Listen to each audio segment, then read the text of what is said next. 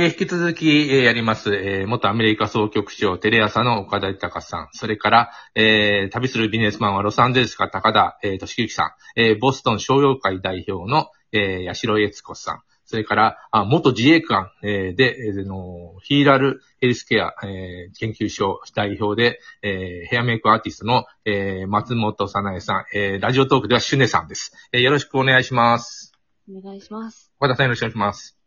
はい。えっ、と、1回目の最後は大、貝本さん途中になってしまいましたが、人はなぜ人をいじめてしまうのかというところで言い残したことがあるそうですが、お願いします。あの、基本的にあの、優位に立つとか、ももろもろ、えっと、なんていうかな、あの、いじめってあると、まあ、最初はちょ、あの、本当些細なことでこいつ嫌だなと思ったら、あの、先ほど、えー、どなたか言ってた同調圧力、日本独特の、えーみんなでさ、あの、これ、こいつはダメだって言ったらもうそっちに、えー参加しないと自分がいじめられてしまうみたいな。えー個人主義のアメリカとはちょっと違うのかなと思いますね。で、ただ、もうなくならないっていう大人の社会でね、前、あの、前提に立ったら、じゃあ、あのどうしようっていう、あのい、じめてる方を罰したりとか、えーな、なんとかするんじゃなくて、いじめられたら、っていう方のがうまく、なんていうのあの立ち回れるようなシステムを作っていくというのが、なのじゃないかなと思うんですよ。シュネさんのあれの自衛隊におられたんで、えっと、集団生活でそういういじめとかあったのかなとちょっと思うんですが、あの、聞くとね、そのあたりはどうなんですかね？はい。えっと、当時私が自衛官だった時のいじめというか、その仲間外れというか、浮いた人をこう、淘汰しようとする力っていうのと、あと今辞めてから15年ほど経ったんですが、私がまた自衛隊の方にお邪魔してるんですけど、その時に、あの、教育を携わってる人たちからの相談としては、やはりみんな個を大事にしようとしてるので、集団的にこうしなさいっていうことに従う人がとても減ってきて、で、それの差によって心を病んでしまう子が増えてきたっていうのを相談を受けているので、そのいじめに関してというよりは、本当にその集団的何かをするってことを今度は嫌がる、当たり前のように嫌がるようになってきたっていうのが新しい問題になってはいます。当時私が女性自衛官としてすごく人数がまあ全体として割合が少ないんですけども、そんな中で私とかあと他の隊員、女性、女性隊員に対してするいじめと、あと今はその何かをするとすぐパワハラとかセクハラとかっていう言葉を使って、大人が、その子たちの親が出てくるようになってるっていうのはちょっとまた変わってきたのかなとは感じています。松本さん、その自衛隊のその、淘汰しようとする、その、はい力というか、あの、体質っていうのはどうなんでしょうか？そして今、それ変わってるのかどうか。うーん、そうですね。えっと、さっきあの、お便りの方で話していた、女らしくしなさいとか、男らしくしなさいっていうところも、ちょっと圧力があるなと感じていて、で、同じように自衛隊の中でも、その、まあ、右を向けって言われたら右はもちろん向くんですけども、プライベートでも右を向けと言ったら右を向けっていうのが当たり前だっていうところで、同調しない人は、あの、なんていうのかな、仲間じゃないみたいな感じの、プライベートにおいても、その、制圧しようとしてくる人がいたなっていう感じがあって、ただ今っていうのは、そういう人たちに対して、下の子たちが強く出るようになってきた。なので、上の人たちが、いあの、居心地が悪いというか、中間管理職の人が一番辛いようになってきたっていうのは相談を聞きます。自衛隊ももう変わってきてるんですね。ものすごく変わってると思います。ああ確かに女らしいとか男らしいとか、このアメリカではもう言うと、もう私、あの、特派員在任中、あの、はい話をしたら、岡田さん、それはダメだって言うと怒られてしまいます。うんジェンダーフリーですからね。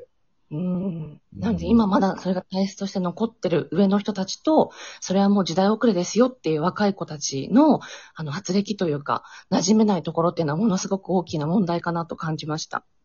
あの、松本さん、相談を子供たちから受けていて、このコロナ禍で、はいえーいじめは増えてると、まだ数字データは出てないんですけども、はい。思います？あのー先ほどお話しされてた対面的に会うことがなくなっている分、いじめの件数というか表面的ないじめは減ったんじゃないかなと感じて、私もおります。はい。なのでまた全員が教室に集まって毎日会うようになったら、また同じように増えていくのではないかという感じはしております。なるほど。はいあ。の、八代さん、ここまでいかがでしょうか？はい。あのー本当に、な、なんて言うんでしょう。いじめの体質が、やはり日本とアメリカっていうのは違うんだなっていうのが、あの、今お話を聞いていて、うんあの、本当に基本的に違うなと、なぜなんだろうって考えたときに、やはり、あの、すべての教育から来ているんだなっていうのがあって、で、、特に、あの、アメリカでも、まあ、最近、親世代が出て、あの、教育現場に出てきて、あの、親がコントロールしていくっていうところが出てきてるんですけれども、あの、親がコントロールしてくると何が起こるかというと、先生のポジションが非常に低くなっていくんですね。で、その先生のポジションが低くなることによって、信頼できる大人がいなくなっていく。で、そういったところで、あの、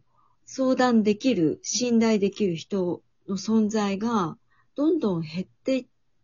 たことが、またいじめを増殖させた原因でもあるのかなと、ちょっと今お話を聞いていて感じました。なるほど。あの、私の知人に、まあ、学校の先生いるんですけども、いじめ問題どうだっていう話をしたときに、学校はまあ、ある意味、機能が肥大化していて、えー限界だと。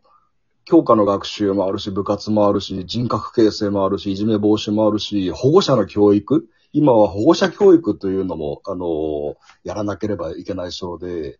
もういっぱいだと。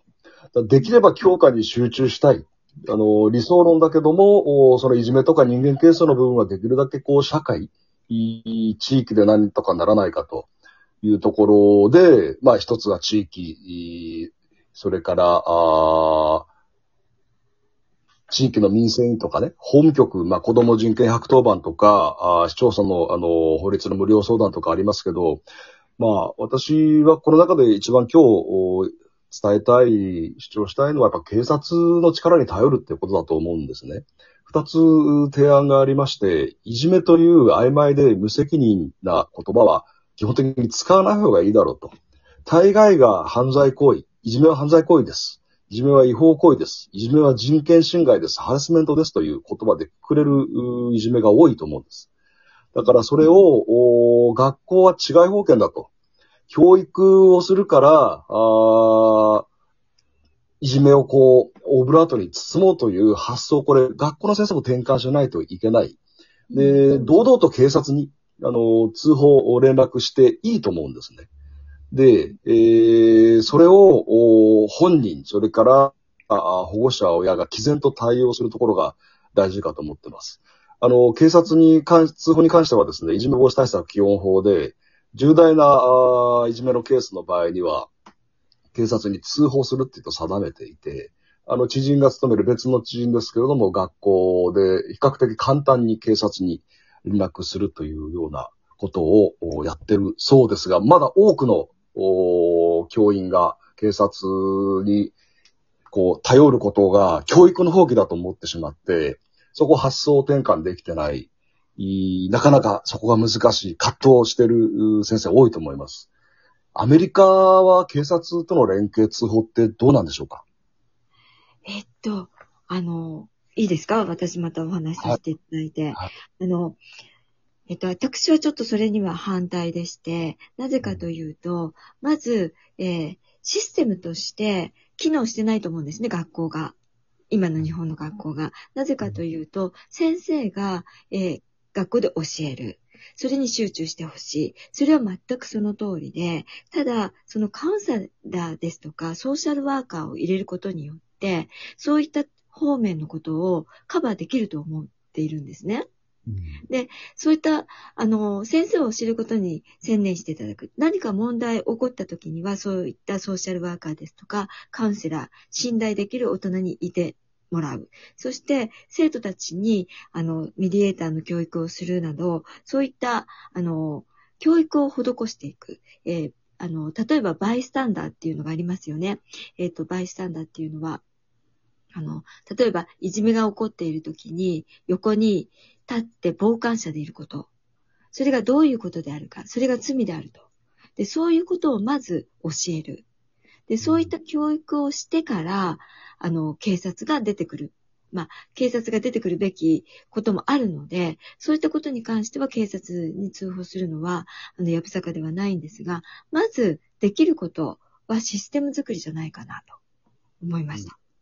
そうですね。当然、警察に通報する前にやるべきこと、あの、努力すべきことはたくさんあると思うんですけども、警察にする、通報するケースというのは実際学校多いんでしょうかアメリカは？いや、あの、私はあまり聞いたこと、まあ、地域にもよるとは思うんですけれども、あの、ボストンは比較的教育システムが、あの、いい場所でもあるので、私が体験したことがないだけなのかもしれないんですが、あの、一応ボストンで私の知ってる限りは、警察に通報したというのは、えっ、と、一件だけですね。あ、少ないんですね。高田さん、カリフォルニアはどうでしょう？そうですね。あの、ハイスクールで、こう、あの、定期的に、あの、ポリスマンが、あの、回ってくるっていうのはありますね。それはその、あの、警備に回ってくるっていうよりは、こう、警察官が、どういったんですかね、こう、コミュニティ、コミュニティの一員として、あの、ハイスクールにも、あの、訪問して、ももうなんか、あの、えー困ってることはありませんか？みたいなのを聞いていくっていうような、あの、システムは、ハイスクールぐらいからある、ありますね。というのが、ハイスクールぐらいから、あの、ガンバイオレンスとかが、あの、うんあったりしますんで、ああそれとの絡みもあってですね、あの、そういうコネクションが、あの、ある、あるんだと思いますね。ただまああ通報とかっていう、そのいじめの通報、ああの、ミドルスクールとか中学校とかっていうところで、先ほど安田さんおっしゃったように、まずやっぱりそのカウンセラーとか、そういった方が入ってくるので、ああまりその警察っていうのはあまりちょっと聞かない感じですかね。で、また、あのー、5秒なので、え引き続き、えーあの、やります。よろしくお願いします。はい。